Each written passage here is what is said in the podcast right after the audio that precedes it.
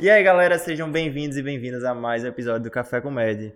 Hoje, mais um episódio aqui dando continuidade à nossa parceria com o pessoal do Médico Residente para falar sobre as especialidades médicas, né? Hoje a gente vai falar sobre uma especialidade, acho que cada vez mais vem crescendo, né, aí, que é a medicina esportiva. E para isso a gente vai contar com o Dr. Dr. Rodrigo Sales, ou Dr. Esporte, né? É, doutor esporte é a clínica né, da gente, né? O pessoal ainda, ainda associa um pouco. Associa o nome à pessoa, é, né? Mas digamos que hoje é a clínica que é representada por mim e por meu irmão, que é uhum. fisioterapeuta, Rafael. Mas bom, é, Dr. Rodrigo Sales, ele é formado pela Universidade de Pernambuco. Ele tem a residência em medicina esportiva pela Unifesp é mestre é, pela Unifesp também, em medicina esportiva, especialista em medicina esportiva pela Sociedade Brasileira de Medicina do Exercício e do Esporte, médico do Comitê para, Paralímpico Brasileiro, é, médico da equipe de futebol do Clube Náutico Capibaribe de 2017 a 2020 e diretor médico da Clínica Doutor Esporte desde 2017. Agora sim.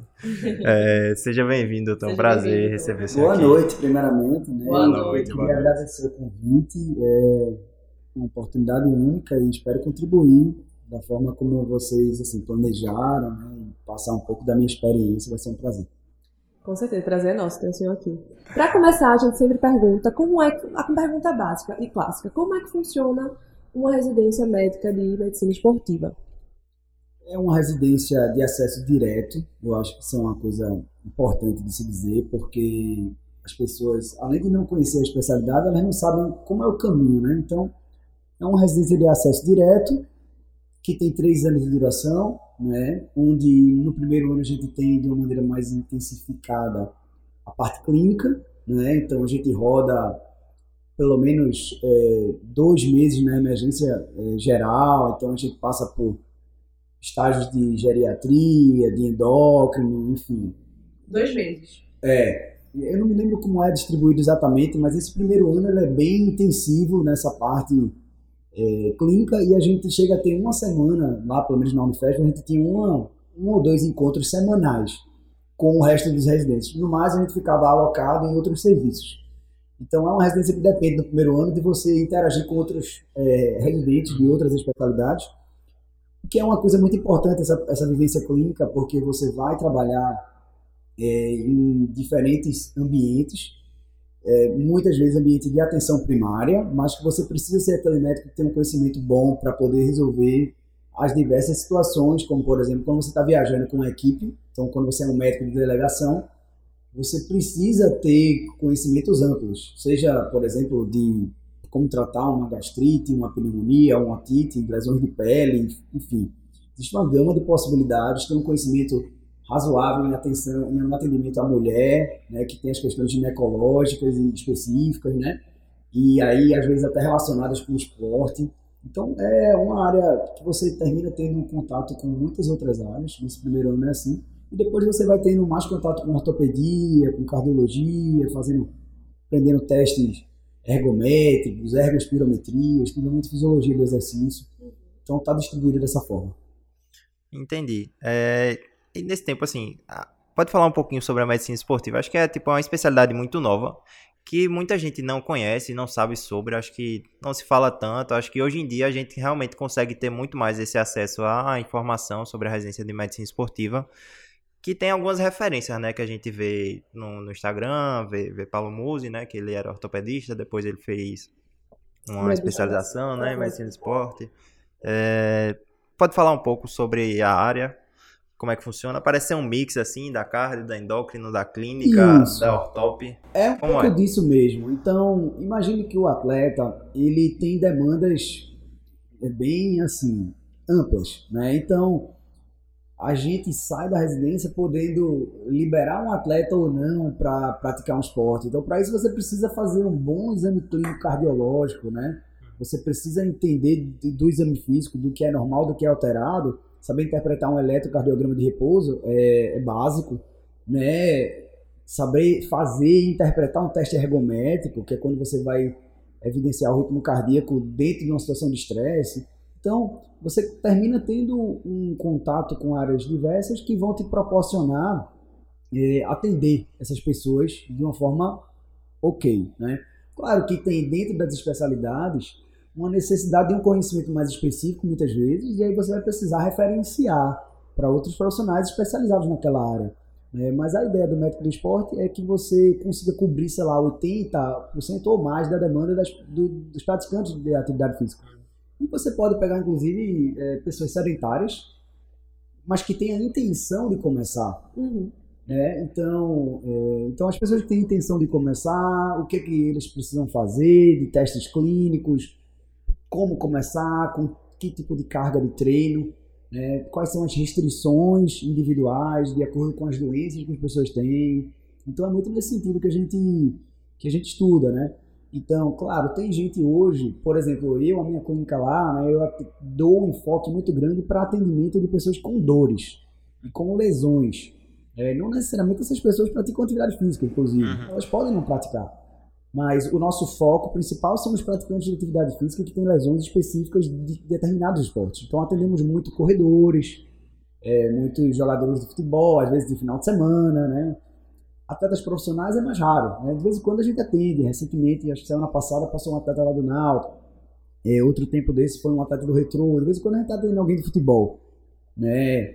Existe um contato lá com até com a diretoria do esporte, da base, se eu não me engano, falou com meu irmão, para que a gente faça muito de parceria. Então, existe essa coisa do futebol profissional e do amador. Talvez o futebol que tenha maior destaque, porque é o onde tem mais investimento. Sim. Mas o médico do esporte é para todas as é, é, é, modalidades esportivas, né? Uhum.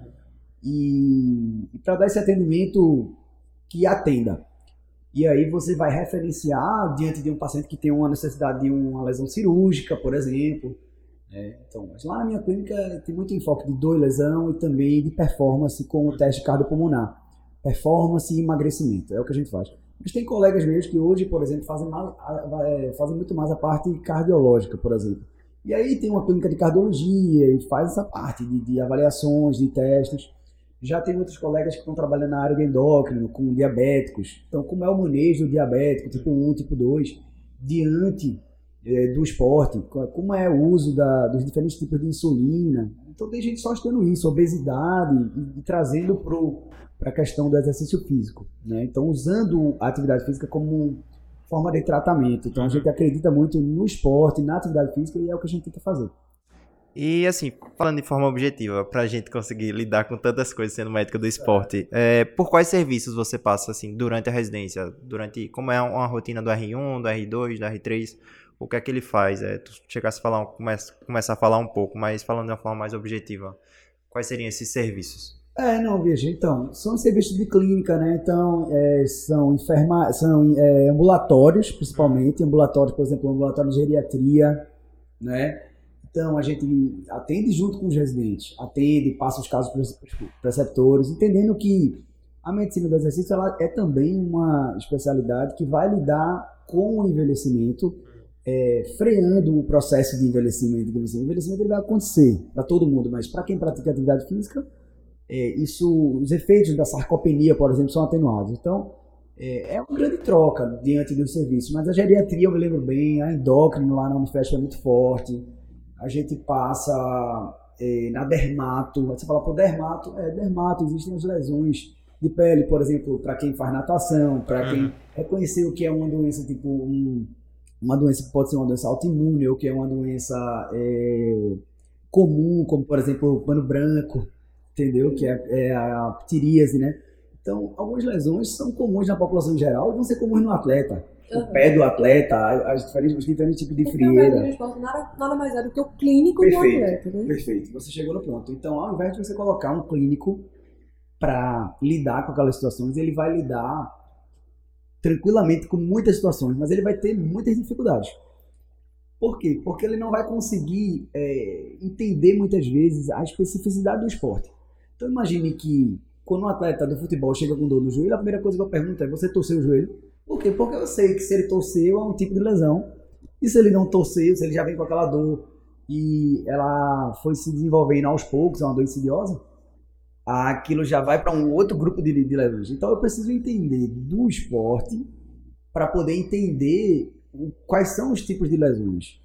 É, eu preciso entender a linguagem, eu preciso saber me comunicar. Então, por exemplo, o corredor, aí como é que você corre? Não, eu pratico corrida dia sim, dia não, num pace de 5 minutos o quilômetro, eu faço intervalado, o clínico vai ficar. Tipo, o que é isso que ele está falando, né? O que é que está acontecendo? Aí, essa comunicação, ela só existe se o médico ele está inserido no contexto do praticante de atividade física. Então é muito importante para a gente, por isso a gente tem contato com atletas de diversas modalidades. Eu lembro que lá na residência eu tive contato com bailarinos e bailarinas, eu tive contato com ginastas, eu tive contato com lutadores de MMA. A gente tem com softball, que é tipo beisebol, é. que, que é adaptado para o feminino. Então, uma uhum. gama de esportes por quê? Porque para a gente é importante entender as regras do jogo, entender uma série de coisas que para o clínico, ele, se ele não estiver familiarizado, ele não vai conseguir atender de uma forma legal. Mas voltando um pouquinho, doutor Rodrigo, que a gente se dispersou um pouquinho. No primeiro ano, o que, é que a gente faz na residência de esporte? Beleza, então a gente vai é, ficar boa parte do tempo em emergência, serviço de emergência clínica, ambulatórios, de, de, de clínicas de, de clínicos em geral, doenças infecto-contagiosas. É um rodízio no um primeiro ano de clínica. No segundo ano a gente faz o quê? Não é bem segmentado assim, sabe? Você não vai ter uma segmentação, pelo menos na época que eu fiz. Uhum. Não é aquela coisa bem clara, mas uhum. no segundo ano você começa a ter mais contato com ortopedia e com fisiologia do exercício, mas sempre tendo discussões de, e reuniões e, e congressos e participando uhum. e se envolvendo com outras disciplinas da, da universidade e da clínica. E o tão esperado R3? O R3 é muito ortopédico, né? Pelo menos lá a gente tem muito contato com ortopedia. É, eu me lembro que a gente fez muito teste cardiopulmonar no Centro Olímpico, então existem as parcerias, né? O teste cardiopulmonar, que é o teste de exercício, é uma coisa que a gente faz bastante também. Então a residência é muito voltada à ortopedia também, né? Digamos que uns 30%. Por... É, 30%. É, é assim. Isso, 30% de clínica, 30% de ortopedia e o resto talvez de fisiologia do exercício. Aí dentro de clínica o principal é, é cardiologia. Cardiologia. Cardiologia endócrina, talvez. E né? durante a residência a gente tem, tem estágio em clube? Como é que funciona essa, tem, essa questão? Tem, não no primeiro ano, né? Via de regra não no primeiro ano, mas a residência toda existem as parcerias, né? O Centro Olímpico, por exemplo, é um lugar que depois eu até fui contratado para trabalhar lá, ele, ele acolhe muito assim. Então tem os ortopedistas e tem os médicos do exercício. Então a gente passa nesses serviços com esses ex-residentes, por exemplo. Então a gente fica acompanhando a rotina diária desses médicos. Então como é que é a rotina diária? Imagine que o Centro Olímpico tem, sei lá, mais de mil atletas é, até 18 anos, a maioria não tem profissional, né, mas categoria de base. E aí, esses atletas, eles têm lesões, eles têm intercorrência, eles têm os exames rotineiros, anuais ou semestrais, dependendo de cada atleta. E a gente fica acompanhando esses atendimentos. Então, fica lá para atender, é tipo um plantão onde a gente acompanha esses atendimentos. Né? E funciona a fisioterapia também, onde a gente passa lá na fisioterapia, roda alguns dias que a gente vai nesse estágio, a gente vai para fisioterapia para entender como é o trabalho do fisioterapeuta o médico do esporte é um profissional que ele se aproxima muito das outras áreas, né? Existe até alguns profissionais outros que ficam meio enciumados, porque acham que a gente vai, tipo, prescrever treino, então poderia roubar o lugar do educador físico, competir, e, tipo, nada a ver. A gente não vai para dentro de uma academia falar, oh, tu tem que fazer a série assim, a série essa. O que a gente pode dizer é interagir com esse profissional, dizer, ó, oh, ali é uma grávida, então vamos restringir esse tipo de estímulo Uhum. Ali é uma pessoa que tem um problema na coluna, que tem tal histórico, que tem tal cirurgia. Então a gente restringe, conversa sempre tentando alinhar o que a pessoa não pode fazer e, e aí fica a critério do educador físico. A mesma coisa o fisioterapeuta. A gente não vai lá para a fisioterapia dizer o que a pessoa vai fazer, o protocolo que vai seguir, não. Mas a gente precisa dar um diagnóstico, precisa estimar o tempo que aquela pessoa vai ficar afastada, né? De acordo com o que você conhece, mas sempre trocando ideia. Então, o que eu acho legal na medicina esportiva é que a gente interage com os outros profissionais num pé de igualdade, assim, sabe? De trocar ideia, de procurar o que é, que é bom pro, pro atleta ou pro paciente. Às vezes a gente vê na área médica uma situação onde o médico se coloca um pouquinho assim, como se fosse mais inteligente, que tivesse mais conhecimento. Né? Hierarquia, como se tivesse uma hierarquia. É, nos diversos ambientes que eu trabalhei, eu pude trabalhar de uma forma bem tranquila, porque multidisciplinar, multidisciplinar mesmo. Uhum. E isso foi uma coisa muito boa, porque eu consegui trazer isso para a clínica da gente.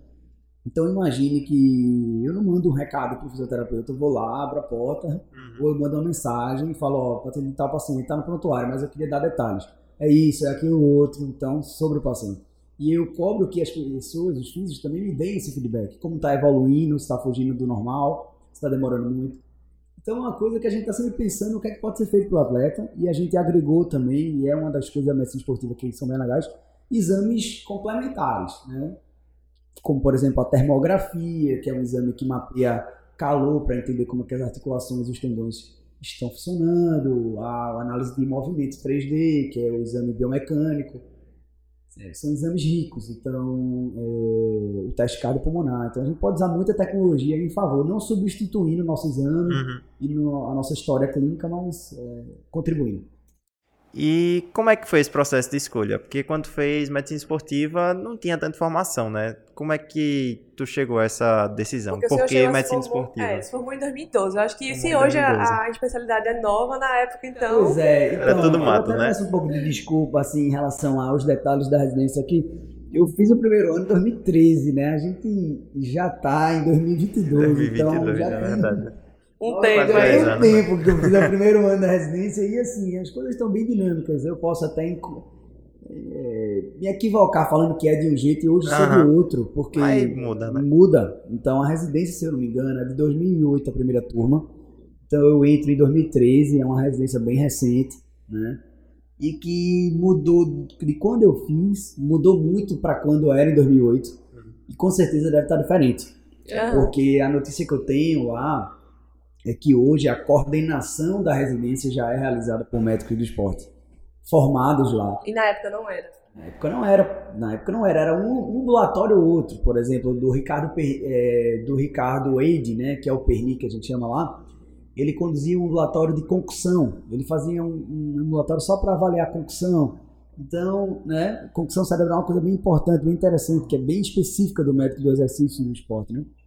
Mas, então as coisas são, tem poucos ambulatórios de, res- de ex-residente. E tu sempre não. quis? Sempre quis medicina do esporte? Não, aí que tal. Eu tava conversando um pouco antes, né, com o Esdras, o... Até o quinto ano eu ia fazer cardiologia ou ortopedia. Aí ortopedia, quando depois que eu rodei, eu vi que não era muito a minha área cirúrgica, né? Então, na prática, a gente tem que definir se a gente quer uma área cirúrgica ou não. Eu falei, não, não é uma área cirúrgica, né? Não quero viver em bloco, não quero ter essa dinâmica de acordar cedo e ir para um bloco. Chegou a entrar em ortopedia? Não. Não, não cheguei a entrar não. Mas eu fiz o rodízio opcional, Ah. né? Na, eu, fiz, eu rodei opcional ortopedia, eu lembro que eu fiz anestésio opcional também, eu curtia, de certa forma. Aí depois quando eu vi, não, eu vou viver de plantão, velho, aquele negócio, né, de, de, de 24 horas, 36 horas invertidas. Falei, não, também não é a minha. Eu gostava da área clínica e, por outro lado, eu não gostava de doente crônico. Sim. Então eu comecei a ficar sem opção. Pô, eu vou pra cardio, mas a cardio é doente crônico. Então a quinto- até o quinto ano era cardiologia. Eu achei, sempre achei massa, assim, que a cardiologia, o exame físico, né, a história e o exame físico são bem objetivos e a intervenção é você ver o paciente melhorar. É. A dificuldade no SUS é que você enxuga muito gelo, porque é aquela coisa da adesão, do remédio ruim, etc. né? O paciente que come comida com sal, termina não ficando bom. É, mas eu gostava, ainda gosto muito de cardiologia. Eu tenho sempre tive um quesinho pela cardiologia. Mas a decisão foi num rodízio de pediatria, que eu estava no Barão, a preceptora mandou a gente é, estudar obesidade, sedentarismo na infância. E aí eu fui pra casa e detonei, assim, estudei pra caramba, eu vi aquilo, saí totalmente do script, mas eu falei, nossa, eu gosto muito do exercício físico e eu tô vendo que tem essa coisa da medicina e tal, porque pra mim era uma coisa do educador físico apenas. Aí essa preceptora me abriu os olhos, não me recordo o nome dela, minha cabeça também é horrível, mas assim, ela. Eu devo. A medicina esportiva, eu fazer medicina esportiva, eu devo a essa pessoa, essa médica que ela falou: tem residência lá, procura, vai atrás, que de repente é a tua. Eu falei: vou fazer isso. E aí, um ano depois, eu, eu fiz a prova aí. E eu queria tanto, né, a residência que eu. Eu me lembro que eu fui algumas vezes a São Paulo fazer as etapas, né? Não era num, dia só, eram vários, várias etapas, vários dias. E a segunda etapa da USP caiu no dia da minha formatura. Tipo assim, a prova de residência, a entrevista era no domingo e o baile era no sábado. Ai, meu Deus. Aí eu fiz. Me ferrei, velho. Deu ruim. Deu ruim, pra, no caso, pra formatura, né? Porque eu tava decidido. E eu lembro que eu tinha deixado a minha pasta da, com o meu currículo, eu ao invés de deixar com a equipe lá, com os preceptores, eu levei. E aí depois eu falei, nossa, eu trouxe meu currículo, como é que eles vão analisar meu currículo se eu trouxe? Aí eu fiquei desesperado, né?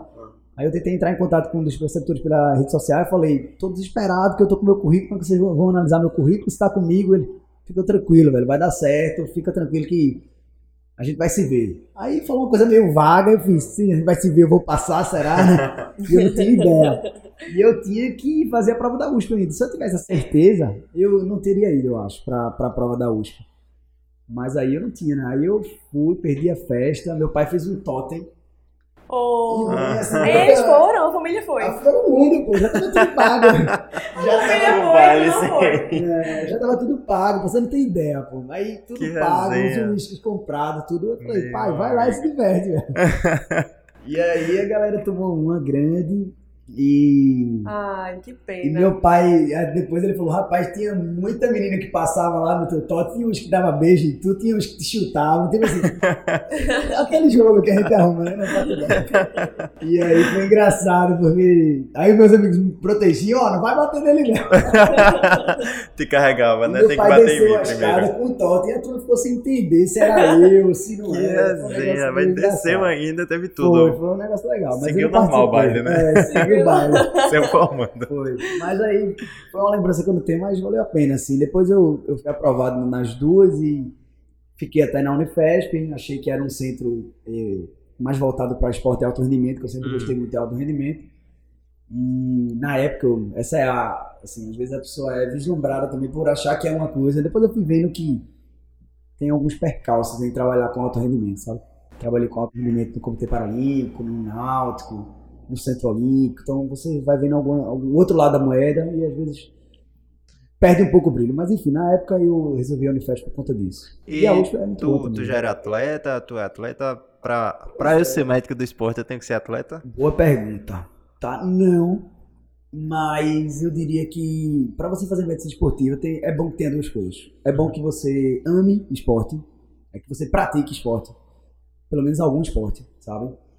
E que você tenha um tino para assim, para ser uma pessoa que empreende ou para ser uma pessoa que se relaciona, porque é uma área nova, como vocês mesmo estão dizendo, que você precisa criar as oportunidades, um pouco diferente das outras áreas, sabe? Uhum. Então imagine que o anestésio ele faz uma boa residência, ele conhece muita gente e depois ele vai naturalmente sendo chamado para as equipes, vai se relacionando e vai dar certo. Cardiologia, mesmo as áreas mais saturadas, você tem um primo, um tio, um amigo que vai te trazendo e isso vai funcionar.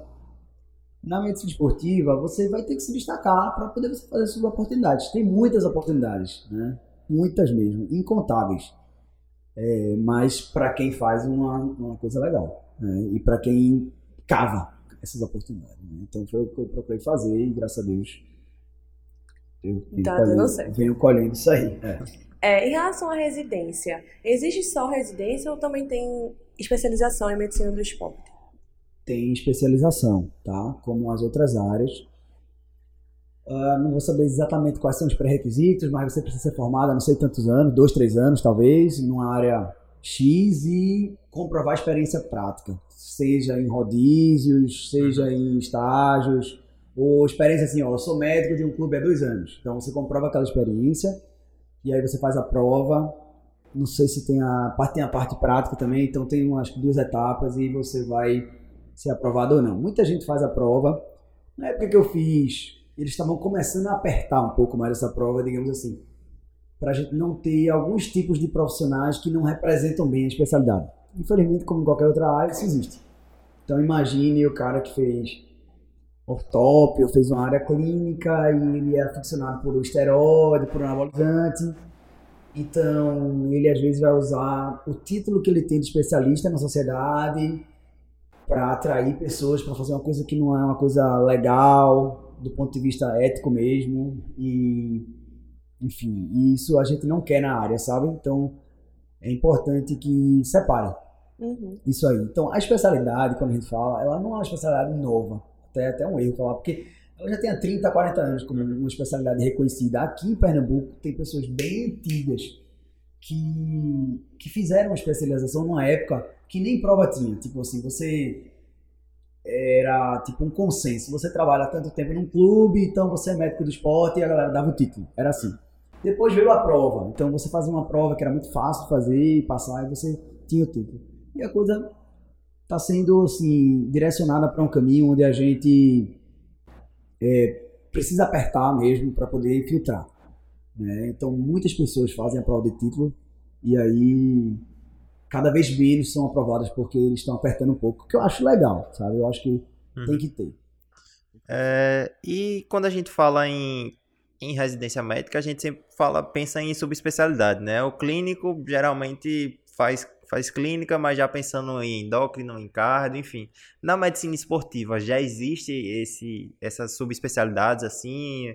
Como é que, como é que tá essa, essa questão?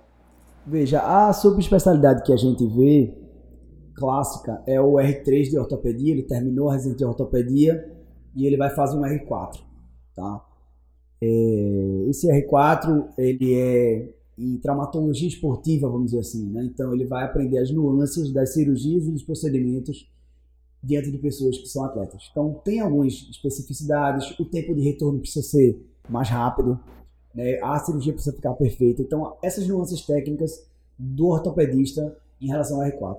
O R4 da gente, até quando eu saí da residência, ele não era uma coisa bem é, assim estruturada ainda, sabe? Ele não estava muito bem estruturado.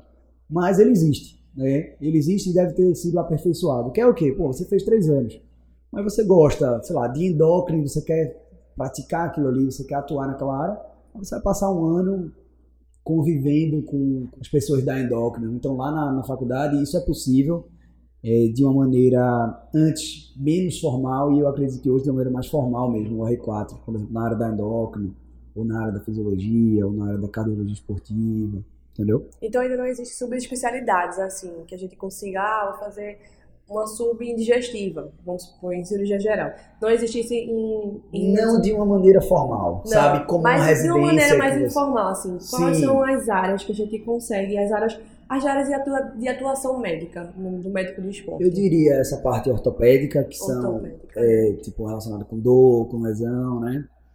É, e os procedimentos que a gente faz, sejam infiltrações, seja tratamento com onda de choque, que a gente tem lá na clínica, tratamento muito bom, não invasivo, né? E, então, a Essa, Esse tratamento com onda de choque é o médico do esporte que também pode fazer. Isso. Que é mais o pessoal da fisioterapia, né? Se não me engano. Veja, não, é, o fisioterapeuta ele usa muito o TENS, né? Como recurso de, de reabilitação, né? O TENS, o laser. A onda de choque, existe ainda uma grande discussão. Porque, por ser uma terapia, é, o conselho médico acha que deveria ser feito por médicos. Já o fisioterapeuta, o entendimento do conselho de fisioterapia é que poderia ser usado pela fisioterapia por ser um método físico muito parecido com os que já é praticado, né? O consenso que eu acho legal e que tem sido adotado é o fisioterapeuta pode usar, pode lançar mão daquele recurso terapêutico, mesmo estar na terapia, mas portanto que tem um diagnóstico médico. Então acho que isso é o que tem sido praticado. Fisioterapeuta, até onde eu sei, pode fazer um de choque, mas entenda que é um procedimento que exige um investimento um pouco mais alto, porque o equipamento é um pouco mais alto, existe um bom conhecimento técnico, existe a Sociedade Brasileira de Terapia para de Choque, então existe uma série de coisas que dão respaldo para a pessoa fazer o, o, tratamento com de choque. Mas o fisioterapeuta pode fazer contanto que tenha um diagnóstico. É importante o diagnóstico, muitas vezes com um exame de imagem para confirmar a lesão. Né? Então, até por questões médico-legais. Né? Então, ortopedia, né? cardiologia, é área, cardiologia, endócrino, Aí né? a, gente, a cardiologia seria mais lidar com as cardiopatias é, de pacientes Muito mais a questão dos check-ups, das, das, das, nuances. Por exemplo, na cardiologia a gente tem o coração do atleta, que é um tipo de adaptação do coração ao exercício físico. Então, até certo ponto, essa adaptação que ocorre, por exemplo, a bradicardia, pressão arterial baixa e alguns tipos de arritmia, elas são fisiológicas e benignas. Mas até, até certo ponto. Depois isso pode virar uma doença. Então, o cardiologista ou o médico do exercício que está familiarizado com isso, ele vai estudar muito essas alterações, fazer teste ergométrico, dar diagnóstico, liberar para prática esportiva, essa coisa toda. A endocrinologia também é uma, é uma área... É uma, é uma sub-área que, por exemplo, lá na Unifesp é bem forte. Né? É bem forte. Tem a parte de doenças crônicas também, né? Sim, as doenças crônicas, é, é- é como eu estou dizendo, existe uma. Você pode tratar, você trabalhar com pessoas mais, tipo, do ponto de vista saudáveis, mas com problemas ortopédicos, ou você pode tratar com pessoas doentes também. Então, imagine que você pode ter a fibromialgia e as doenças reumáticas, é, as pneumopatias também, DPOC, doenças restritivas, e que você vai usar o exercício como um tratamento, né? como tratamento, Muito legal como, isso, como é parte diferente. essencial do tratamento. Então, é, existe médico do esporte onde ele quiser estar, de- vejo- dentro, da, dentro da medicina, sabe? É só uma questão de você ops, linkar, buscar o que você gosta. Então, o residente, ele não entra já, pô, vou para uma área, vou para outra, é um mundo. Ele vai para conhecer tudo um pouco. Claro, no último ano é interessante você começar a estudar mais algumas coisas, é, se aproximar de algum serviço que, que faz alguma coisa que você gosta, para você se familiarizar com aquilo e ter prática. É, eu vejo a medicina do esporte mais como três pilares, assim, né? Que é basicamente a ortopedia, cardio e a medicina preventiva, né? Como se fosse uma medicina de longevidade, né? Isso, exatamente, exatamente. E falando um pouquinho mais da residência, é, só pra gente entender, como era a rotina da residência? Chegava lá 7 horas da manhã, saía de que horas? Era de segunda a sexta? Tinha plantão extra, além? Como é que funcionava, assim? Só pra gente ter uma ideia e... Tá. A medicina do esporte, a galera até brinca que é tipo assim, é, é- é leve, sabe? Não é uma residência pesada. O rodízio mais pesado é o da emergência clínica, onde a gente se submete ao esquema de plantão. Uhum. Então vai chegar às 7 horas da manhã, é, muitas vezes vai ficar com o almoço um pouco atropelado, porque tem uma série de coisas pra você resolver, e você vai entrar pra noite e vai embora quando termina suas pendências. Às vezes, não raro, a gente ia embora 9 horas, 10 horas da noite. Mas é uma residência que a gente não dá plantão noturno. Pelo menos até onde eu, eu fiz. A residência não dava plantão noturno. Isso já era uma coisa muito boa. Né? Porque a gente não entrava exatamente na escala do- da, da residência clínica. Que você tinha que ir feriado, dia santo, etc. E à noite também. Então a gente ia no feriado, ia, mas de dia. Tá? Né, Se a gente tinha feriado naquele mês que a gente estava passando lá, a gente ia entrar normalmente, mas não à noite. Então, é uma residência que é muito pesada nessa hora, assim. Mas no mais, é, sei lá, a gente faz 40 horas talvez, no máximo. 30, 40 horas. Um regime ambulatorial, né? Ambulatorial, perfeito. Ambulatorial. Entendi. Bem leve mesmo. Tranquilo, 30 horas. Aí, 30, ponto pra medicina esportiva. Ponto, 30. mas você já tinha. Não, veja, é, do ponto de vista né, de qualidade de vida enquanto você está na residência, acho difícil ter uma que seja melhor do que a medicina Sim, com esportiva. certeza. Agora é aquela coisa, você. Se a sua vida for muito fácil naquele momento, pode ser que fique difícil depois, né? Então, eu tinha em mente, falar, pô, eu tô com horário livre. Não tô com horário livre. Pô, vou estudar, Sim. vou para um campo de prática, vou para um estágio fora, opcional. Eu vou criar o estágio, entendeu? Vou Ah. acompanhar alguns, alguns colegas mais velhos. Então, era, o- era o que eu fazia, né? Você tem que correr, acabar correndo muito atrás, né? Porque acho que é uma área que não, não, não, não tem tanto conhecimento disponível. Acho que você tem que correr muito atrás das oportunidades, né? Exatamente. Então imagine, você vai lá para um rodízio de geriatria, por exemplo. É top lá, mas lá é o rodízio de geriatria. Então você vai entender como é que o geriatra é, atende. E você vai pegar aquela prática deles e o conhecimento teórico que eles têm, as discussões de caso que rolam, e você vai incorporar na sua prática clínica. Então até hoje eu me lembro de várias coisas da conduta da época.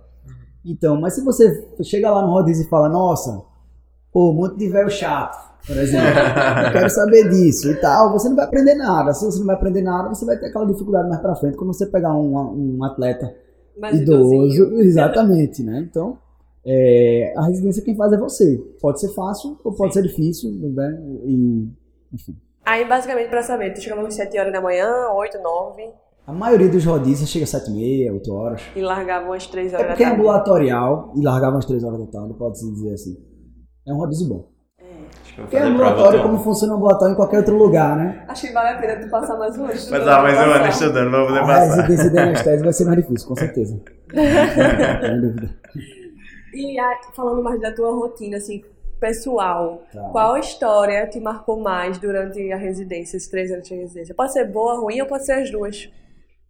Caraca, o que me marcou muito lá na residência, assim, a gente é bem recebido, sabe? Principalmente na Unifesp é um lugar bem acolhedor. Então, sei lá, uns 50% do pessoal que vai lá para fazer residência deve ser do Nordeste.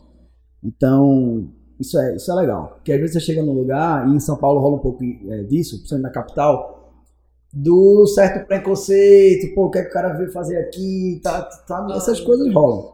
No interior é mais ameno, tá? No interior o pessoal é Manaus. Pessoal é E 50% é nordestino. uns 50% é Então, nordestino, em a casa. galera de Minas chega junto, muita gente de Minas, o pessoal é muito boa. Então isso foi uma coisa bem legal. É, na minha residência em si, tinha muita gente de São Paulo, capital, e talvez eu tenha tido um pouco de dificuldade com meus colegas, muito por ser um cara meio, é, digamos assim, imagina, eu sa- eu saí daqui de Recife, eu abri mão de um monte de coisa, família, amigos e tal, e fui lá. Então eu não queria fazer graça, digamos assim. Então eu era um residente muito sério. E São Paulo me fez ficar um pouco mais sério do que eu já era. Tipo, então é, a residência em si me marcou um pouco isso, assim. Talvez eu levei muito a sério e aí às vezes a gente cria algumas situações com os colegas como se a gente, sei lá, quisesse aparecer ou quisesse, sabe, ser É melhor. essa casca dura que você cria, né? Que Isso, uma isso foi- cara passa assim. Isso, isso, isso foi importante. Eu tive que criar algumas carapaças como um mecanismo de, de adaptação e sobrevivência. Não tinha família lá, não tinha. Então a gente precisa passar por algumas situações, mas isso me trouxe crescimento pessoal e eu acho que o profissional que eu sou hoje é muito em função desse período. Mas isso me marcou um pouco. Já entrando no âmbito é, médico-paciente, alguma história com algum paciente que te marcou, ou, ou algum Algum atleta, não Algum sei, né? atleta. Alguma coisa. que tu lembre? Cara, Nossa. tem um assim que não sai na minha cabeça. São muitos, são muitas histórias. né, Pode rapaz? ser pós-residência também, né? Na, É, na são muitas de trabalho. histórias, assim. Por exemplo, é, quando eu cheguei em 2017 aqui, a gente começou do zero, né? Rafa já tinha um consultório com a clientela de paciente de fisioterapia, mas eu agora não sabia o que era. É. Então, porra, O que é, que é médico do o que esporte? que é do esporte? Eu tinha uma parte de termografia, a galera nunca tinha nem visto, não ouvido falar, nem visto. Então, esse trabalho de formiguinha foi um trabalho, assim, legal, mas que a gente precisa, às vezes você chega de São Paulo, pô, eu cheguei de São Paulo com mestrado, tendo trabalhado no Comitê Paralímpico, tendo uma bagagem, pô, tendo feito a Copa do Mundo em São Paulo, é, enfim, mas a gente cheguei aqui e tive que engolir um pouquinho e fazer, não, peraí, ninguém me conhece, ninguém sabe nem o que é, deixa eu mostrar meu valor, mas vai ter que ser aos poucos. E, mas já em 2017 eu fui contratado para o Náutico, pro profissional. O primeiro paciente que eu atendi lá, ele tinha uma dor, uma dor abdominal há uns, umas duas ou três semanas e era uma coisa muito esquisita. E eu falei, caramba, que diabo é isso? Isso é gastrointestinal, isso é ortopédico. Paciente tinha uma psoite, uma coisa raríssima assim. Foi o primeiro paciente que falou, ó, esse paciente chegou aqui para tu fazer admissão. Beleza, quando eu fui conversar com ele, fazer alguns testes, Falei, não tenho a menor ideia do que esse cara tem. E ele tinha feito, feito um psoite com abscesso, tinha feito, assim, uma história bem esquisita, mas no final precisou fazer antibiótico e tal. Então, é uma das histórias que me marcou porque. Como foi que chegaram esse nesse paciente diagnóstico? é, Não, tome, tome examinar, né? Toma um exame passivo. exame de imagem, né? E respondeu com antibiótico. Mas são, Deus. isso foi o primeiro paciente que eu vi lá, né? E assim, Eu esse fazer, ele foi embora. e ficou. Ele levou, eu acho que, pelo menos uns 45 dias ou 60 para começar a chocar. Então imagina o cara chegar no clube, ser admitido e eu falar, ó, eu não sei o que esse cara tem não, vamos precisar estudar melhor, investigar, mas ele não vai poder jogar nem tão cedo. Né? Passe- Um atleta vindo da Bahia, recém- recém-contratado. Então a gente passa por algumas situações assim, sabe, inusitadas, como por exemplo, você dá uma entrevista na rádio, tendo combinado com o staff todo, o staff médico e tal, é aquilo, e depois aquilo não pega bem, sabe? Aquela, aquele teu depoimento, e aí um outro colega vai lá e, ó, não foi bem aquilo não que, que fulaninho disse. Ah, né? sobre o atleta. Sobre o Sobre um atleta. atleta, né? Porque pegou mal, porque o atleta não gostou, porque a diretoria Ah, repercutiu. lidamos então, com estrelas, né? lidamos com estrelas, velho. E as estrelas, as estrelas dão trabalho, isso em tudo, assim, sabe? É, no Comitê Paralímpico também tinha muito. Imagine, o Lucas Prado, a Terezinha Guilhermina, são atletas várias vezes campeões mundiais, atletas que recebem salários, assim, em cifras enormes, até para, enfim, até para quem ganha muito bem é muito dinheiro. Então são os caras vaidosos, são os caras que já, já que sabem o que tem, e você até para dar um diagnóstico, dar uma conduta. Então eu passei por muitas situações, né? Mas sempre tentando ser o mais profissional possível, o mais sério possível, para poder passar uma serenidade e uma segurança que precisa, né, na área da gente. Mas tu é alvirrubro? Torce pro Náutico? Putz! Olha só, essa é uma pergunta capciosa, hein? Que vai que era o agente inimigo, né? Trabalhando lá. É, de forma, pois é, de forma alguma, de forma alguma. Eu, eu sou muito sério no- na área, na área profissional. E você sabe que na, a minha família toda é rubro-negra, né? E eu fui campeão brasileiro pelo esporte, mas joguei pelo Náutico também, futsal. E, e tive uma vivência de ir muito ao esporte, né? Mas depois que... Ao esporte clube, né? Mas depois que eu fui para São Paulo, perdi muito esse contato com os clubes. Já não via, já não torcia, já não acompanhava. E eu não pensei duas vezes. Quando eu fui chamado para o Náutico, eu fui para o Náutico e virei Náutico. E hoje tu torce pro Náutico. E hoje eu não tenho time. assim. Não tá mais no Náutico, ele tá Eu não tenho... eu não Brasil. É, eu não tô mais no Náutico, mas eu tenho amigos no Náutico, Aham. né? Eu tenho pessoas queridas no Náutico, tenho atletas que eu acompanhei lá, atletas que foram da base, que hoje estão no profissional. Não tem como não torcer pro Náutico, né? O esporte tá distante hoje de mim, né? Embora que meu pai tenha um camarote e tal, mas eu nunca fui lá, entende? Então, torço por... Tenho um grande amigo, um dos melhores amigos que eu tenho tá no esporte. É médico do esporte. Tem outros amigos lá no clube. E no Santa a mesma coisa. Então, hoje eu torço para que os times de- daqui fiquem bem, que Com certeza. o Santinha sair da Série D, enfim. Eu, eu tô bem assim, pra todos eu, todo, eu né? tô bem assim hoje. Eu tô bem assim, eu não tenho time hoje. É verdade. É, e em relação ao mercado de trabalho, quais áreas de atuação? É, o que é que eu posso trabalhar? Existe plantão, é médico do esporte, eu posso trabalhar no clube? É, enfim, quais são as opções de trabalho, né? Assim, você sai da residência. Pois é, a gente tem que entender o seguinte, que o médico do esporte ele não vai trabalhar no hospital, tá? A não ser que o hospital tenha um centro de medicina esportiva. É, eu até fui convidado para ir para o português, tentar fazer esse movimento de criar um centro de medicina esportiva lá. É uma ideia já antiga de muitos grupos lá dentro. E mas terminou que não tinha uma, uma po- proposta exatamente concreta, enfim. E eu já tinha clínica, né? Eu já tenho uma clínica que é uma clínica, graças a Deus, que atende bastante eh, pessoas, né? E tem uma demanda. Então não fazia sentido sair da minha clínica para ir português se não fosse um projeto da nossa clínica, meu e do meu irmão também. Então terminou não rolando. Mas a gente tem que entender que o médico do esporte ele não vai para o hospital, tá? Ele não vai ter, a não ser que ele queira trabalhar como clínico lá. né? Então não tendo um hospital, a gente tem que pensar os outros cenários. Os outros cenários são clínicas e clubes, tá? Basicamente isso. Clínicas, clubes ou eventos esportivos. Né? Uhum. Então lá em São Paulo dá para viver fazendo eventos esportivos dos mais diversos. Karatê, luta, é, é, Fórmula 1, motovelocidade. Dá pra viver disso. Dá para viver disso, de fazer Todo evento. dia é um evento esportivo. Isso. E aí, tipo, são jobs ou são plantões, né? Jobs. É. É tipo, tipo isso, né? Pois é, e aí você. E geralmente os médicos que eu conheço lá, por exemplo, alguns dão plantões ainda de clínica para ter aquele vínculo, para ter o CLT, Uhum. acontece. Né? Eu, então você vai ser um empreendedor, ter sua clínica ou trabalhar na clínica de alguém.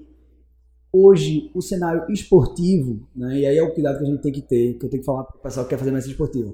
Não dá para você fazer medicina esportiva achando que você vai viver trabalhando no, no clube, porque assim, o clube basicamente é futebol. né? Então, uma mulher, por exemplo, ela vai trabalhar no clube de futebol, e eu não tenho nada contra, mas eu acho que a mentalidade hoje da gente, dos dirigentes, não evoluiu para colocar uma menina, né, uma médica, no profissional. Os atletas não vão respeitar, a cultura, o negócio é meio complicado. Então, hoje as mulheres do esporte, as médicas do esporte, elas estão trabalhando com futebol feminino, elas estão trabalhando com natação, e aí é mais tranquilo, os outros esportes são mais tranquilos. Mas em São Paulo, sabe, isso não é uma realidade daqui ainda hoje. Então, uma pessoa que for desapegada e quiser trabalhar com medicina esportiva, vai para lá, principalmente mulher. Vai, vai ter campo de atuação, vai trabalhar em clubes, vai trabalhar em, em academias que investem um pouco mais, então vai ter um consultório dentro da academia, entende? Então, esses são os cenários. O trabalho, assim, do médico do esporte dentro de uma Olimpíada, né? Que foi agora em Tóquio. Como é que funciona, E assim? foi no Rio também, como a que a gente fez, né? Isso, no Rio Posso também. falar um pouco da experiência do, É, do Rio? Tu, tu chegasse aí? Então, fui, eu fui como voluntário na do Rio Certo. e eu fui como staff do médico, eu fui médico do atletismo, né? Do Paralímpico. Que são esses atletas que eu falei, alguns deles. É, são, foram experiências diferentes, né? Como médico voluntário, você, tipo, vai por sua conta, você fica em pousada por sua conta, e você lá recebe o kit do, do, do médico, e você vai trabalhar como voluntário, né? Mas você atende esses, esses atletas que eles têm eventos diversos, dependendo do esporte. Eles podem ter, por exemplo, hipotermia quando eles fazem a maratona aquática. Quando é ciclista, eles podem cair, podem ter TCE, pode ter escoriação, pode ter câmbio, fadiga, tontura. Então, uma série de coisas. Então, você vai fazer aquele atendimento do atleta que precisa. Então, ele tem um médico do país dele, né? Então você não vai estar lá atendendo o paciente por uma coisa ambulatorial, não. Então, é basicamente para as intercorrências. Uma emergência atlética, né? Isso. Existem, existe atlética. todo um planejamento, a gente fica com radinho, o planejamento de onde as equipes vão ficar, qual é o protocolo de atendimento, para qual hospital vai remover, enfim, tudo isso é repassado, né? Você precisa ter cursos de primeiros socorros, né? Ou pelo menos o BLS, para fazer o primeiro atendimento básico. Então, no contexto das Olimpíadas, foi isso. É, como médico voluntário. É, que foi uma experiência muito bacana. Eu fiquei responsável pela área do- dos esportes, é, digamos assim, outdoor. Né? Então, era, teve marcha atlética, teve ciclismo, os diferentes tipos de ciclismo, e teve não contra-relógio, né? De, de rua, e teve a maratona aquática, que a Poliana Okimoto estava lá, teve a medalhista, a gente estava lá na, na hora, assim, como a gente estava ajudando a cobrir. Então é esse tipo de coisa que acontece. E nas Paralimpíadas, não, eu fui como staff. Aí eu fiquei na vila, na Vila Olímpica, que foram aqueles, aqueles, aqueles que foram construídos, era toda uma dinâmica de acordar cedo pra caramba, porque você só ficava, dormia ligado, e o paciente eh, passava mal, mandava mensagem, ligava, aquela coisa toda. Às vezes com diarreia, às vezes coisas, sabe, comuns, Aham. mas que às vezes tira a pessoa da prova, né? Uhum. Seja uma mulher com dor menstrual, enfim, tudo que você imaginar. Então, assim, só para poder deixar e ver se faltou alguma coisa, eu posso atuar com a minha clínica particular, né? E aí eu vou trabalhar com a área que eu preferir, ou com a, a medicina mais voltada para cardiologia, para endócrina, para doenças crônicas. E aí eu vou ter a opção de trabalhar com, com os atletas também, né? Com alto rendimento. Uhum. Tanto no meu consultório, como em clubes, em academias.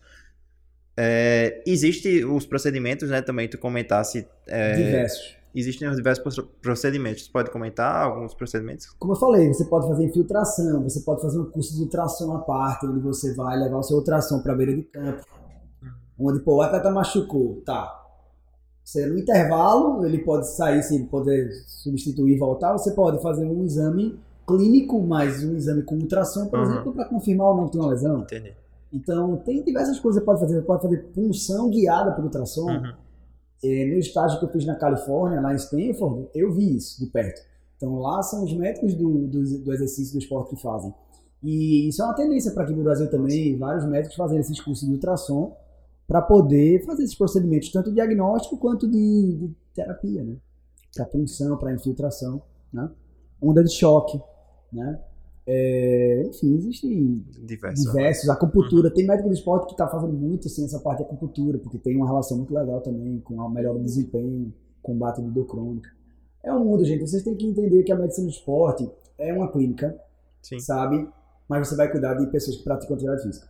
O atleta, sei lá, na minha clínica eu devo atender 1% de pessoas que são atletas profissionais, ou menos. Então, assim, você querer fazer uma sua clínica, o seu consultório, achando que vai atender celebridades, não vai. Uhum. Do nada Neymar, assim, do meu consultório. Não vai. A gente chegou a entender algumas pessoas importantes no cenário esportivo.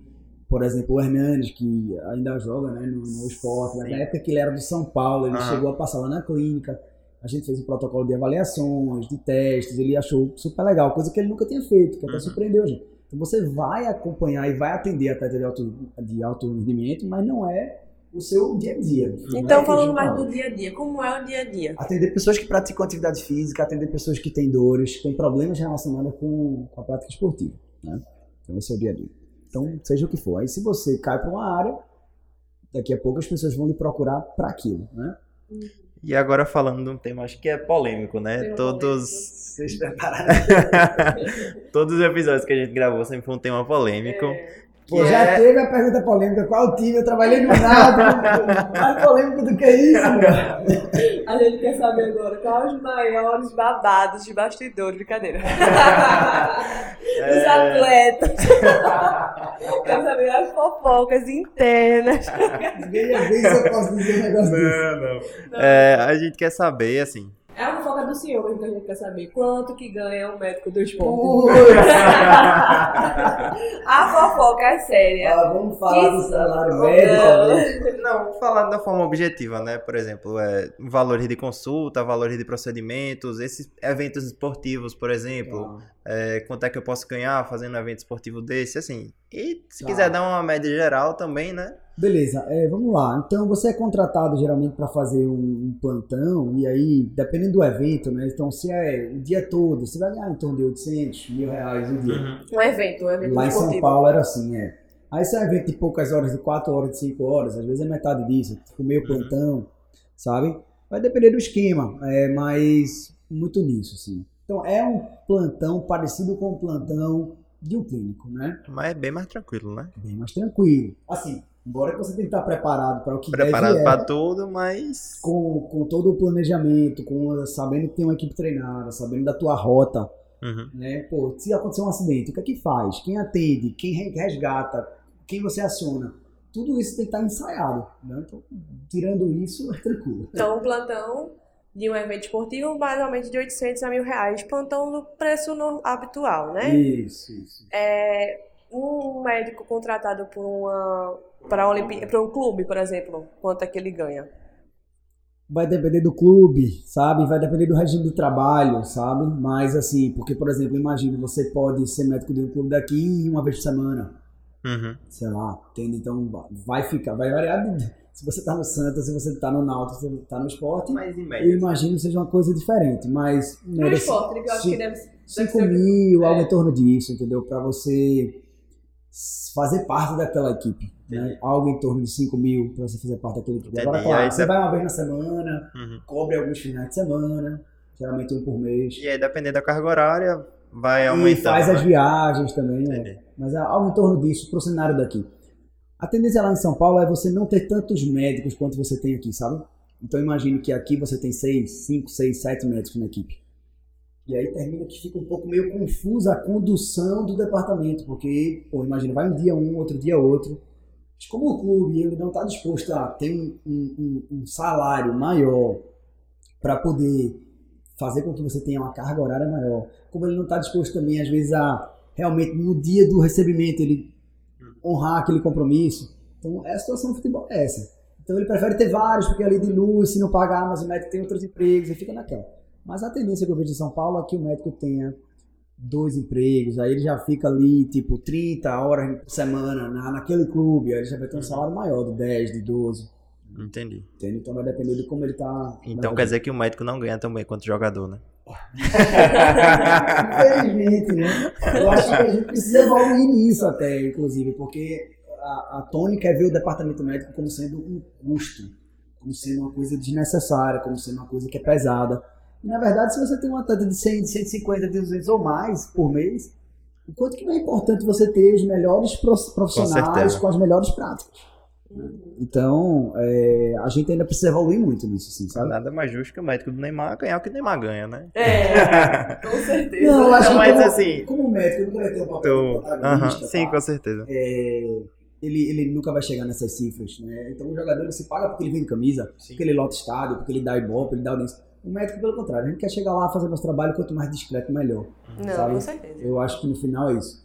E a gente termina tendo ganho secundário de poder, por, por poder estar na seleção brasileira, por poder estar no comitê paralímpico, no comitê olímpico, isso traz muita coisa para o nosso consultório, não só de vivência prática, como de experiência mesmo, de autoridade, vamos dizer assim. E falando em consultório, Que é a sua realidade. que é a Que sua é a minha realidade. realidade, tá? Quanto é que, assim, trabalhando com consultório, trabalhando ali, sei lá, de segunda a sexta, quanto é que eu consigo tirar em média? Tá bom, é, vamos lá. É, isso vai variar, tá? É, eu me lembro que quando eu comecei, sei lá, a consulta era 300, alguma coisa assim, e não tinha, e não tinha paciente, e a gente atende, pô, faz uma cortesia, tentando fazer o paciente engajar no exame, enfim, a gente. No Faz o come- que dá, né? No começo faz o que tá, né? Mas. é, a minha consulta hoje lá é 600 reais na clínica, e eu acredito que um honorário razoável hoje para um médico do esporte é, de consulta médica de 400 a 600 reais, acho que 400 a 800 reais. Acho que é uma coisa bem dentro da realidade, tanto de daqui quanto de São Paulo. É, que lá qualquer- em São Paulo a consulta era 400 reais lá atrás. E qualquer procedimento agrega valor a essa consulta. Agrega valor, tem os procedimentos, exatamente. Né? As você- avaliações, né? Avaliações e, e é, por aí. E aí o céu é o limite, né? Eu ganho isso, então é quantos limite. pacientes eu conseguir atender, Pois eu vou é, ganhar então vai mais. né? depender do, da tua, do teu network, da tua interação, do- da tua comunicação. Do tipo de paciente que você quer atender também, Você é tem que montante. construir a isso, sua né? marca, você tem que construir o seu nome. Isso leva tempo, né? E por causa da gente as coisas estão acontecendo rápido, mas é proporcional ao nosso esforço. Hoje, depois de ter trabalhado em UPA, depois de ter trabalhado em clube de futebol, depois de ter trabalhado em N lugares e dado N tipo de plantões, hoje eu estou exclusivo da clínica. Uhum. Mas é um privilégio depois de ter arriscado, de ter investido muito tempo, né? E ter os percalços do empreendedor. Uhum. Que aí é a nossa próxima pauta. É, que a gente sempre pergunta, né? Se dá pra empreender na área. Acho que é uma área que é basicamente Empreender. empreender, né?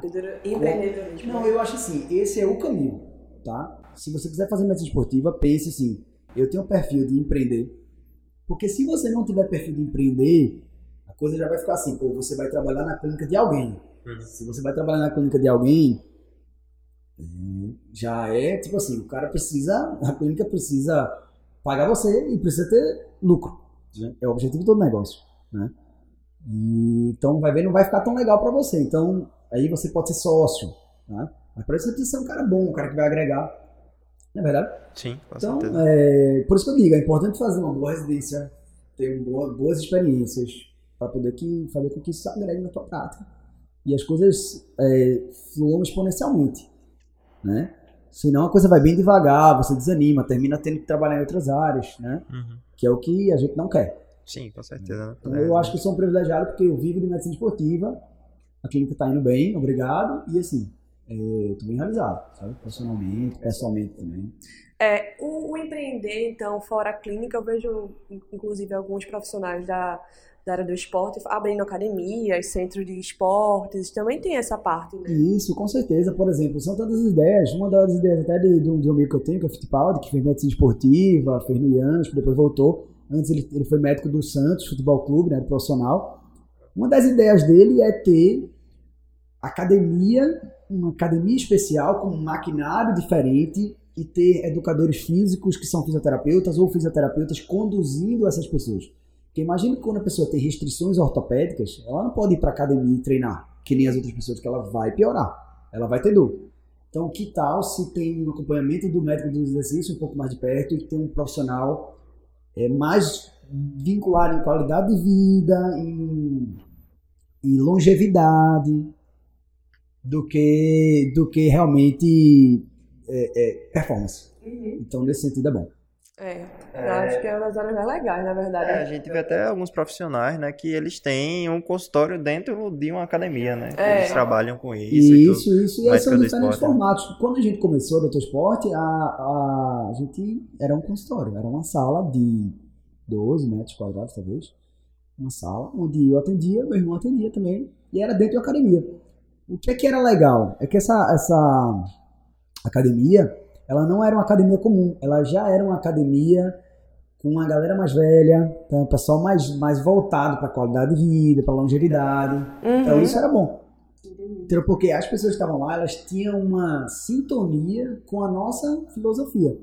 Porque eu não estava lá passando esteroide, entendeu? Uhum. Não estava com, com- prometendo resultados milagrosos.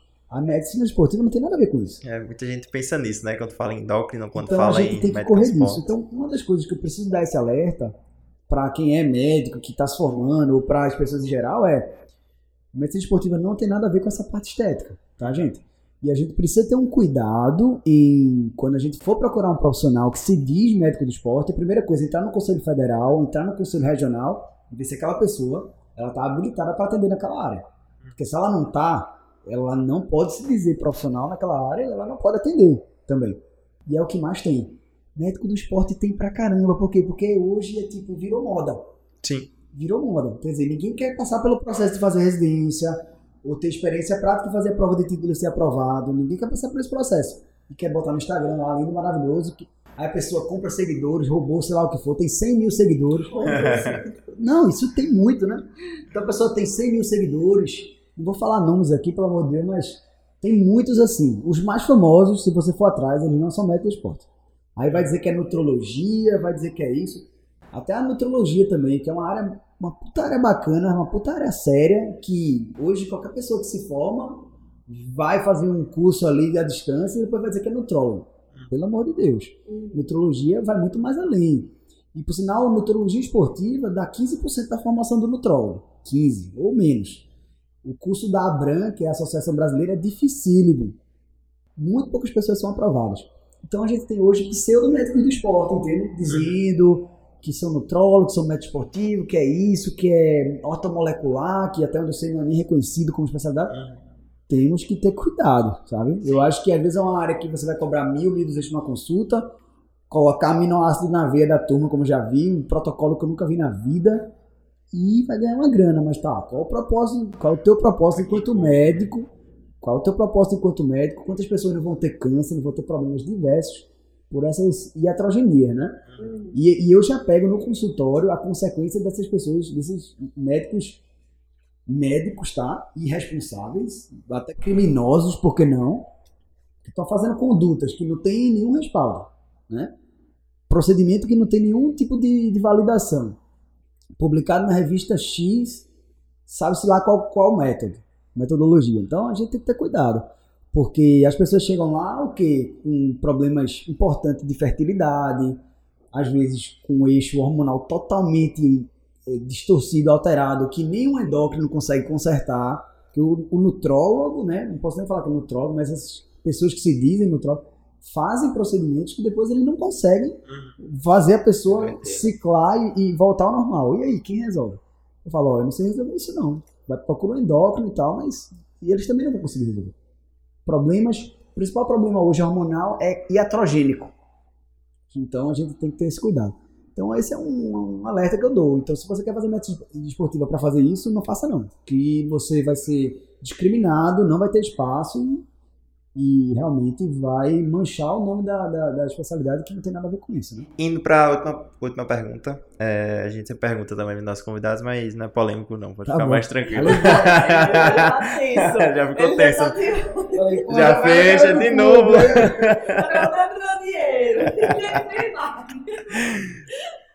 Se tu pudesse botar uma mensagem no outdoor que fosse traduzido para todas as línguas, todo mundo entendesse, tivesse no lugar mais visível do mundo, é, para colocar uma frase, qual frase tu colocaria?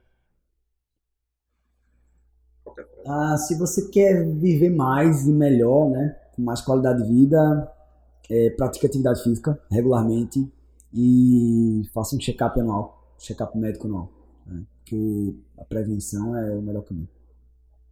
É isso aí. É a medicina da longevidade, meu filho. É, exatamente, né? A longevidade de verdade. não é Longevidade de só verdade. aí. Mágicas que a turma faz, não, Bota né? Instagram, né? Bota o velhinho lá, pá! Bota o velhinho lá e diz, olha, é longevidade. Meu Deus, vai matar o cara, hipertensão, é, de tudo na vida. Disfunção é- tudo, velho. Hipertensão e arritmia e câncer. E toma enfermidade. Meu Exatamente. sonho é ser médica do esporte pra abrir o consultório na frente do crossfit. Tratar a lesão. Porque só tem lesão, né? No crossfit. Eu falo do crossfit e eu sou crossfiteira igual. E ele também. Só tem lesão. Eu abri o consultório na frente do crossfit e juntava com uma amiga minha, é, urogineco, E é mulher muito problema, né? Por- é, faziam. Ia, ia bombar, né? Porque eu, médica do esporte, cheio de lesão, os pacientes, as atletas, tudo se mijando. Isso. Mas tá ótimo, ia ser ótimo. Pois é, então pronto, essa é mais uma área que eu não comentei aqui, por exemplo, hoje, de, de atuação. Você pode ir por GO ou você pode ir por medicina esportiva. Pra quê? Trabalhar com mulheres, pô, e nichar, pô, tu vai ser médica de mulheres, então tu vai entender pra caramba dessas disfunções, Aham. né, enfim, dos problemas específicos. Nada melhor do que uma mulher pra atender outra mulher, com os problemas de mulher, né? Então, é isso aí. E agora um momento muito relax, assim, de boa. É, Eu não sei se ele explicou o conceito do biscoito, né? Que é você. É, só você dar uma dica, uma dica para nossos ouvintes internautas é, e telespectadores agora. que- você diga assim, uma dica, pode ser de medicina, pode ser fora da medicina, Ah. fica à vontade. Que sempre começamos com um convidado, obviamente. Certo. É, eu estava dizendo aqui para Esdras, eu, eu vi um documentário que foi o Dilema das Redes. Achei muito legal, assim, muito oportuno e atual. Acho que a gente precisa prestar um pouco mais de atenção nisso. Sabe o quanto que a gente está ficando conectado com o celular, eh, com as telas, o quanto a gente está deixando de interagir com as pessoas, relacionamento mesmo, sabe? O quanto a gente está ficando ruim de relacionamento, o quanto a gente está ficando impaciente, intolerante, insensível, enquanto às vezes, às vezes a gente está evitando se encontrar com as pessoas quando a gente se encontra, mesmo assim a gente fica isolado com uma pessoa que está à distância. E que isso é um caminho meio que está indo por um caminho sem volta e que é uma coisa muito, assim, eu acho que é uma coisa muito ruim para as pessoas de maneira geral. Então acho que é um, um, documentário que me impactou. Quem não viu, acho que vale a pena. Vale a pena ver e rever. Eu vou rever, inclusive, uhum. para que a gente tenha um pouco mais de cuidado. Eu acho que tudo que a gente está vivendo em termos de intolerância política, é, as pessoas do comportamento, está sendo muito influenciado por esses algoritmos das redes sociais, onde as pessoas consomem só um tipo de conteúdo. Então, é, até vi o, a entrevista que vocês deram, né, com a Mi, acho que você estava também, o Miquel, né? Ele tava falando do, do, do filme Não Olhe Pra Cima, né? Não Olhe Pra Cima. Sim, sim, sim, foi. sim, sim. Foi eu que falei nesse filme, não foi? Foi, foi eu. Foi muito alinhado com isso, né? Quer dizer, as pessoas hoje estão a tal ponto que chega uma pessoa técnica e fala uma coisa, mas a turma vai, né, as pessoas, os políticos vão tentar transformar aquilo numa coisa política, numa coisa ideológica. E, pô, gente, a gente tem que, tem, tem que acreditar na ciência, né, nos pesquisadores, nos médicos, nas pessoas sérias, né? Enfim, e, e, e tem muita cautela para interpretar. Acho que essa temática nunca foi tão atual, né? Isso, é, isso. A gente tem que e cuidar dos nossos filhos, né? Minha esposa está grávida, né? Agora, ah, parabéns. Você papai em agosto, final de agosto, setembro. E essa preocupação a gente tem que ter com nossos filhos, porque parece que é uma, uma geração toda que está vindo aí. A geração Z, né? Que está tendo esse problema de relacionamento, de comportamento, de isolamento. E eu acho que a gente, como pessoas jovens, né, que, que tem filhos ou vão, vai ter filhos, a gente precisa ter esse cuidado. Com certeza. Eu... E aí?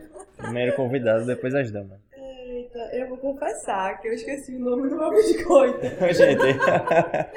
É uma minissérie, tem nove, tem nove episódios, então pra você que gosta de começo e fim, gosta de começar uma série, porque sempre vai vir uma temporada, não sei o que lá. É uma minissérie, nove episódios, acabou. A história passa em Nova York, é, quando uma jornalista decide falar sobre a história dela, dessa, dessa prisioneira, né?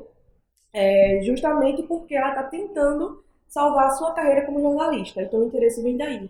Só que aí ela começa a adentrar dentro da história dessa dessa menina que tem 26 anos e descobre, assim, coisas é, absurdas, de tipo, dela gastar bilhões de reais sem mesmo ter um real na conta e dar um golpe no namorado dela, namorar, namorar com o cara há três anos, ele nem sequer saber quem é ela durante os três anos e bancar ela durante três anos achando que ela é ricona e quando na verdade. Achando é... que vai dar um golpe nela, mas na verdade. Ela tentando dar um golpe nela, mas ela já tava dando um golpe nela há muito tempo. Então, assim, é muito bacana, a gente tá assistindo ainda. Tá, é bem interessante. É bem interessante. Bem interessante. É, no fim eu digo se valeu a pena ou não, no que eu acabei de assistir. Mas fica aí o, a dica Netflix, Netflix, como sempre, inventando o ano. Hoje foi o monopólio da Netflix. Meu, meu biscoito também vai ser um documentário da Netflix. Mas como a gente tá com o médico do esporte. Né? É, ser bom, né? Netflix. Netflix. Se a Netflix não quiser, HBO, é, Amazon, Paramount, quem quiser aí a gente tá aceitando. é... Mas é um documentário que tá na Netflix, já que a gente tá, tá, tá com o médico do esporte, trouxe um, um documentário que é esportivo, que é o nome do documentário é The Playbook. Estratégias para Vencer. E nesse documentário, ele traz técnicos de, das, mais várias, das, das mais diversas áreas. É, inclusive, um dos episódios é com José Mourinho, que ele foi bicampeão da, da Champions League. Ele levou o Porto, né, que na época era um clube sem tanta expressão de Portugal, a, a, ao campeonato da Champions League, a, a ser campeão da Champions League, né? E é interessante, ele, eles falam da, das estratégias dele, das técnicas e como é que foi esse processo, como é que foi do começo. São episódios muito curtos, são 30 minutos só. É, e acho que vale a pena, se eu não me engano, são nove episódios, ou são seis episódios, não são muitos episódios. Mas é, é bem interessante. Acho que é um biscoito que vale a pena e que é, é, le- é legal Os ver. biscoitos mais. É, como é que se diz? Cirúrgicos, sabe? É legal ver aí essa, essa dinâmica, né? Acho que dá pra gente sempre estar aprendendo, vendo outras realidades também. Queria agradecer, né, o professor pela, por estar aqui, por participar com o episódio com a gente, gravar com a gente. Gostaria de dizer mais alguma coisa, onde é que a gente encontra nas redes sociais, se eu quiser me consultar com o Doutor Esporte, com o Doutor Rodrigo, na clínica, como é? Maravilha. Faça aí teu biscoito. Certo. O merchan, É, o merchan. Eu que agradeço a oportunidade de poder conversar com vocês. É sempre bom falar de medicina esportiva. Eu tive alguma dificuldade quando eu resolvi fazer medicina esportiva porque eu precisei, é, tipo, digamos assim, abrir um caminho que ainda estava virgem, né? Eu fui meio que me atirando. E eu acredito que eu tenha sido o primeiro que foi e voltou com a residência em medicina esportiva. E eu queria passar essa vivência, né? Então, estimular as pessoas que querem fazer a área, é uma área que tem muito campo de atuação, que é muito precária, e se as pessoas forem comprometidas, elas vão ter espaço, né? Uma área que é realmente muito legal de trabalhar, que é um trabalho que nem parece trabalho. Eu, hoje eu, eu saio de 8 e meia da manhã de casa, volto 8 e meia da noite e média, e obviamente que eu fico cansado do ponto de vista físico, mas é gratificante. Eu queria que mais pessoas também tivessem isso, né? Na área escolhendo a área correta. Então é isso, é mais agradecer. O Instagram da gente, é, a gente passou por algum problema lá com a página e agora o Instagram é um Instagram novo, tem poucos seguidores, mas segue lá, o conteúdo é de muito boa qualidade. Chama é, arroba clínica Doutor Esporte, né? BR Esporte.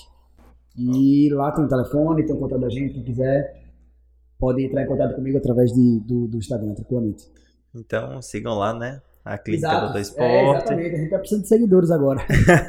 Mas, é, exato. Curte lá o conteúdo, segue a gente e qualquer coisa é só chamar. Não esqueça de curtir. Não esse esqueça de vídeo. curtir esse vídeo, agradecer o pessoal aí sempre, né, da parceria, o pessoal da produção. Valeu. É. E não esqueça de curtir o vídeo, de ativar as notificações. Se você tá no Spotify, tá no Deezer, tá nas plataformas de podcast, tem algum lugar que você vai seguir, que você vai curtir, que você vai avaliar cinco estrelas. Então, faz tudo que tem pra fazer aí. Faça. E só faça, né? Só faça. E é só isso, agradecer novamente a participação do Obrigada. professor. E é só isso, gente. Valeu. Obrigada. Siga arroba Café Comédia. Valeu. Tchau.